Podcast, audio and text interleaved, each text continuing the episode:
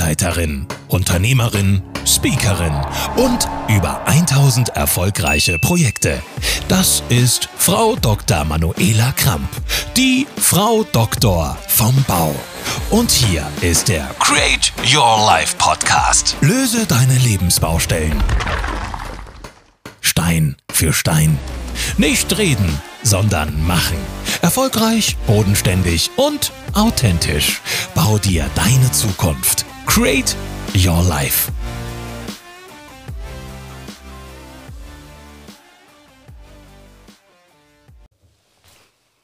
Hallo, und hier ist wieder die Manu, Frau Dr. vom Bau. Nicht reden, sondern machen.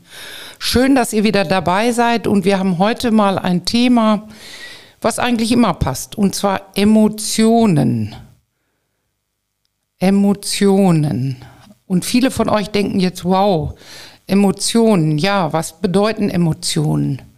Ich fange mal an bei der Kindheit, wenn wir klein sind. Weinen wir, weil wir uns verletzt haben? Weinen wir, weil wir verletzt wurden? Wir freuen uns aber, wenn wir irgendwas Tolles sehen, gerade als Kleinkinder. Sind Emotionen so die einzige Art und Weise, wie wir uns ausdrücken können, weil wir können ja noch nicht sprechen. Also lachen wir, weinen wir, schreien wir. Das sind alles Emotionen. Und irgendwann geht das weiter, dann können wir uns auch verbal ausdrücken mit Wörtern, können unsere Emotionen beschreiben. Mir geht super toll oder ich bin total traurig oder ich bin total enttäuscht. Und Emotionen finden eigentlich in unserem Leben jeden Tag statt. Emotionen äh, kann ich teilweise durch meine Gedanken auch verändern, verbessern und strukturieren. Aber Emotionen können auch plötzlich kommen durch Schockerlebnisse, durch Nachrichten, die man erfährt, ähm, die einen total glücklich machen. Und äh, für mich ist einfach wichtig, Emotionen gehören zum Leben dazu. Und es hat eine Zeit in dieser Welt gegeben, wo Emotionen wenig Platz hatten, wo man immer Etikette bewahren musste. Und ganz besonders den Männern hat man immer gesagt, ein starker Mann weint nicht. So ein Quatsch weil auch Tränen sind Emotionen und für mich sind Tränen, wenn ich sie rauslasse, ähm, eine Art Reinigung. Denn ich weine auch, ähm, wenn ich fröhlich bin, wenn ich was ganz Großartiges erlebt habe, aber ich weine auch, wenn ich verletzt wurde, wenn ich selber meinen Erwartungen vielleicht nicht standhalten konnte. Weil, oder wenn in meinem Umfeld jemand verletzt oder krank ist oder gar stirbt. Und ich finde, Trauer ist auch eine ganz wichtige Emotion, die man ausleben muss. Und äh, Trauer gehört einfach zum Leben dazu. Wenn ich verletzt wurde, wenn ähm, ja eine Trennung ansteht oder ähnliches. Aber auch diese unendliche Freude, wenn zwei Menschen sich gefunden haben, wenn ein neues Leben entsteht, ein Baby geboren wird, wenn äh, gute Nachrichten kommen und äh, wenn ich Erfolg im Beruf habe, ich habe einen Riesenauftrag bekommen oder ähnliches. Und das sind alles Sachen, ähm, die für mich in den Bereich Emotionen gehören. Und äh, ich kann euch dazu eine Geschichte erzählen. Ich selber bin ja persönlich Leistungssportlerin gewesen. Und zwar bin ich Kunstrad gefahren.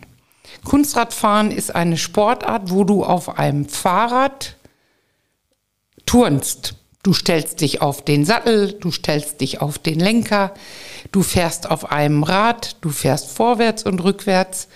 Und wem interessiert, was Kunstradfahren ist, googelt's einfach mal. Das ist eine ganz großartige Sportart, die ich über 14 Jahre aktiv betrieben habe. Und durch meine Kraft und durch meine Energie war ich in dieser Sportart sehr erfolgreich. Ich sag mal, von der Deutschen bis zur, zur Weltmeisterin äh, durfte ich fahren. Aber ähm, das war nicht immer nur ja, Emotionen des Sieges, des Gewinnens, der, ich sag mal, Glückseligkeit auch, das Adrenalin so hochgeschossen, weil man den Erfolg erreicht hat. Da waren auch Emotionen der Enttäuschung, der Niederlage, dass man versagt hat. Und äh, dazu möchte ich euch äh, die Geschichte weitererzählen. Und zwar ähm, bin ich Zweier Kunstrad gefahren und wir sind sehr früh mit 17 Jahren in die aktiven Klasse aufgestiegen, weil äh, dort einige aktive Paare aufgehört haben. Also waren wir sehr jung schon in der Verantwortung für Deutschland auf der Europameisterschaft in Wien zu starten. Wir galten als Favoriten, weil wir damals eine Kür gefahren haben, die sehr hoch gesteckt waren. Und wir waren natürlich sehr nervös, sehr aufgeregt. Wir sind dort gestartet als äh, amtierende Jugend-Europameister und konnten dann wirklich unserer Favoritenrolle gerecht werden und sind mit 17 Jahren in Wien Europameister geworden. Ein großartiges Gefühl. Wir waren stolz, unsere Eltern waren stolz, der Trainer, die Trainerin waren stolz.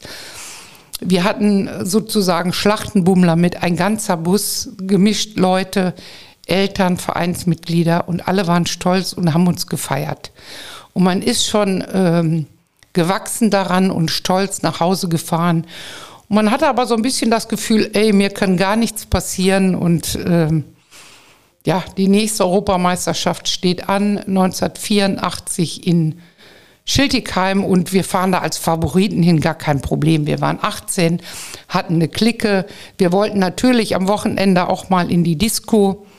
Also kam man zum Training mal zu spät oder man ist gar nicht hingegangen, weil man waren ja, ja, man waren ja die, die, die äh, Queens, sage ich mal. Wir waren die Favoriten und irgendwie kriegen wir das schon hin ja, ähm, das war falsch gedacht. Und wir sind da selbstbewusst hin. Mir war zwar im Unterbewusstsein klar, Manu, du bist nicht optimal vorbereitet, du hast es schlabbern lassen. Es gab Theater mit der Trainerin, äh, die wusste ganz genau, wo die Mängel waren, wo wir nicht abliefern konnten. Und es kam, wie es kam, kommen sollte. Ähm, die Kür konnten wir nicht zu Ende fahren meine Kraft reichte nicht aus und es war eigentlich, ja, eine mittelschwere Katastrophe. Ähm, ich war sauer auf mich selber, ich war zutiefst enttäuscht. Ich wusste ja, dass ich selber auch, ja, die Niederlage verursacht hatte. Und vor dem Start kam noch ein äh, Reporter auf uns zu und sagte, wenn ihr denn gleich Europameister seid, dann kommt er zum Interview. Mhm. Ja, und es kam, wie es kommen sollte. Die Österreicher hatten gewonnen. Wir hatten den Platz drei belegt. Und äh, wir waren zutiefst enttäuscht. Und abends wurde natürlich gefeiert, aber ähm, ich bin über diese Niederlage an dem Tag ganz schwer weggekommen. Ähm, und ich habe mich dann, das war in Schiltigheim, direkt am Rhein, ich habe mich dann da draußen hingesetzt und ähm, ja, ich will es jetzt gar nicht überspitzen, aber ich habe gesagt, das hat alles keinen Sinn. Ähm, ich war enttäuscht und habe gesagt, ey, am liebsten würde ich jetzt in den Rhein springen. Ich bin natürlich nicht der Typ, so, der sowas macht, aber daran erkennt man mal, wie tief verletzt ich mich selber habe in den Emotionen, weil ich nicht das abgerufen habe, was eigentlich abzurufen ist, was in mir steckt, was ich kann. Und dann kam äh, der Peter zu mir, das war ein Kamerad aus der Nationalmannschaft und sagt, ey Manu, was machst du hier? Ah, sag ich, das war alles ganz schlecht und ich will das nicht mehr und ich springe jetzt in rein. Hat er gesagt, ey Manu, das bist du doch gar nicht. Und du weißt, woran es liegt. Und jetzt steh wieder auf und greif an und nächstes Jahr sind wir in St. Gallen und dann räumt ihr wieder ab. Und äh, der hat mich wie wachgerüttelt. Und ich habe gedacht, ja, er hat recht. Aufgeben ist keine Option.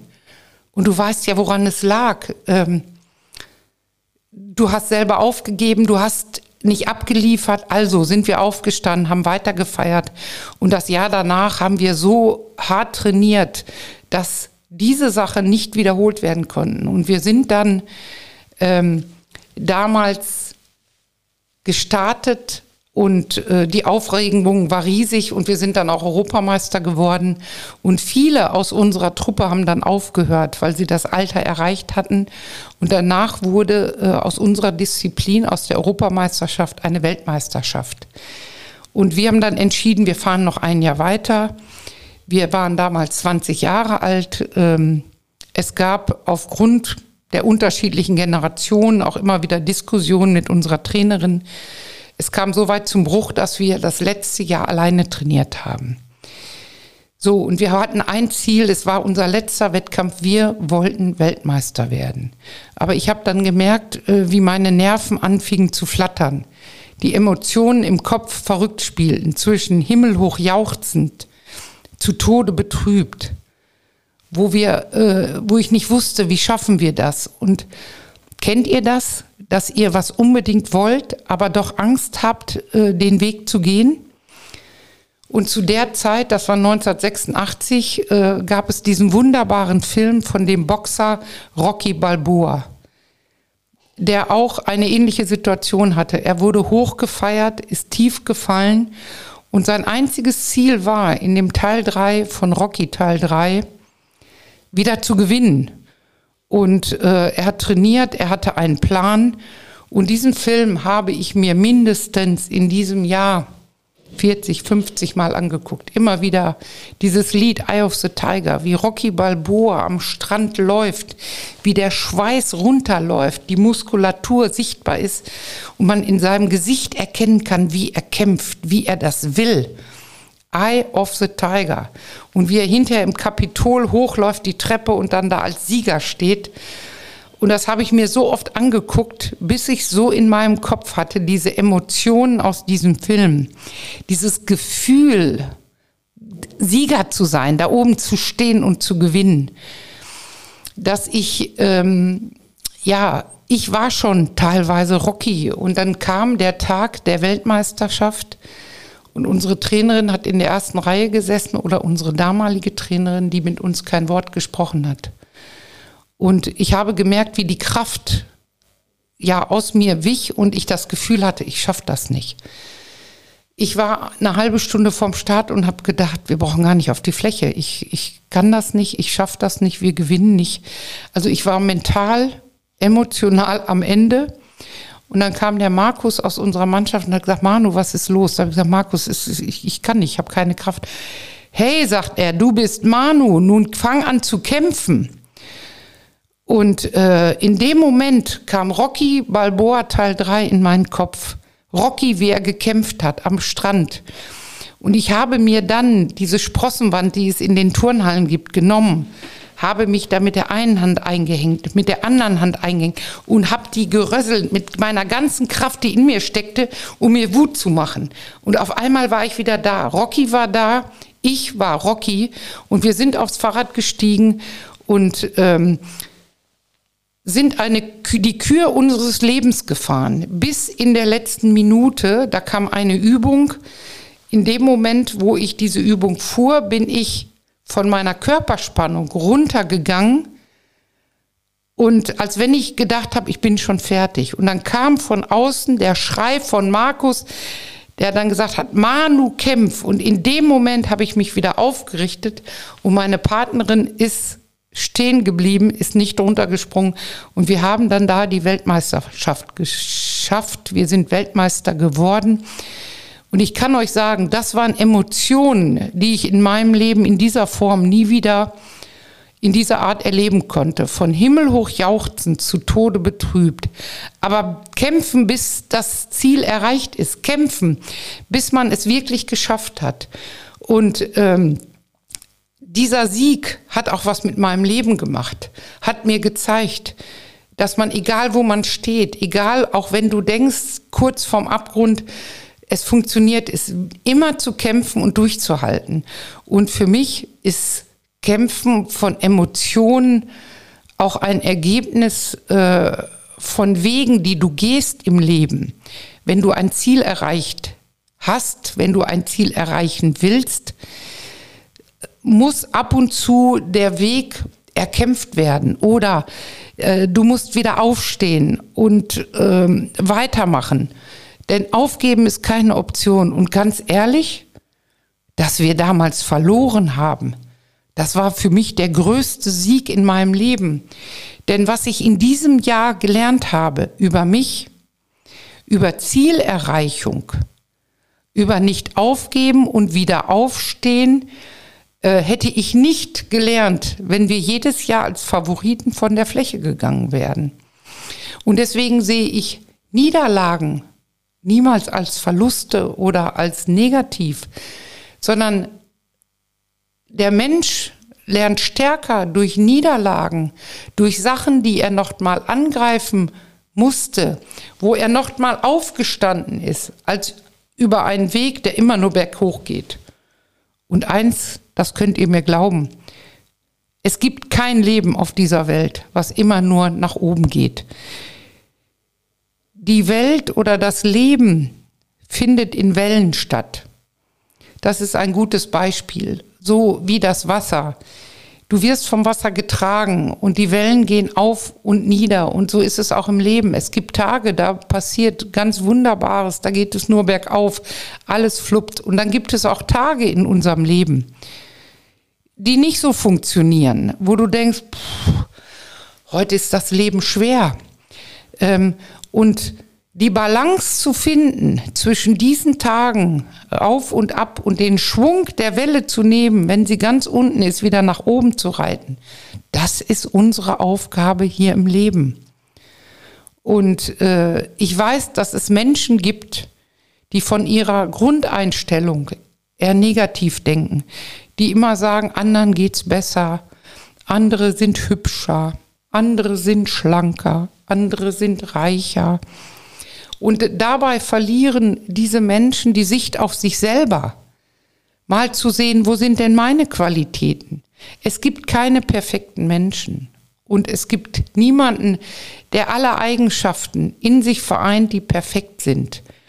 Und äh, dann gibt es die Menschen, die sehr positiv denken, für die das Glas immer halb voll ist. Die sagen, na ja, ich habe auch hier und da meine Corona-Röllchen. Ich habe ein paar Gramm zu viel, aber ich bin so, wie ich bin, wertvoll und ich nehme mich an. Und mein Aufruf an dich da draußen, schau dich doch mal im Spiegel an. Was für Qualitäten du hast, wie wunderschön du bist, mit deinen Ecken und Kanten. Und eins kann ich dir versichern, wer mich nicht kennt, ähm, der glaubt vielleicht nicht, dass ich Ecken und Kanten habe. Auch ich habe Ecken und Kanten. Auch ich habe Dinge, wo ich sage, boah, Manu, ne? Ich habe im Moment ein paar Kilos zu viel oder ich habe das. Aber das Größte, was ich lernen durfte auf dieser Welt, ist das Thema Selbstliebe. Und die Selbstliebe hängt für mich mit dem Thema Emotionen ganz eng zusammen.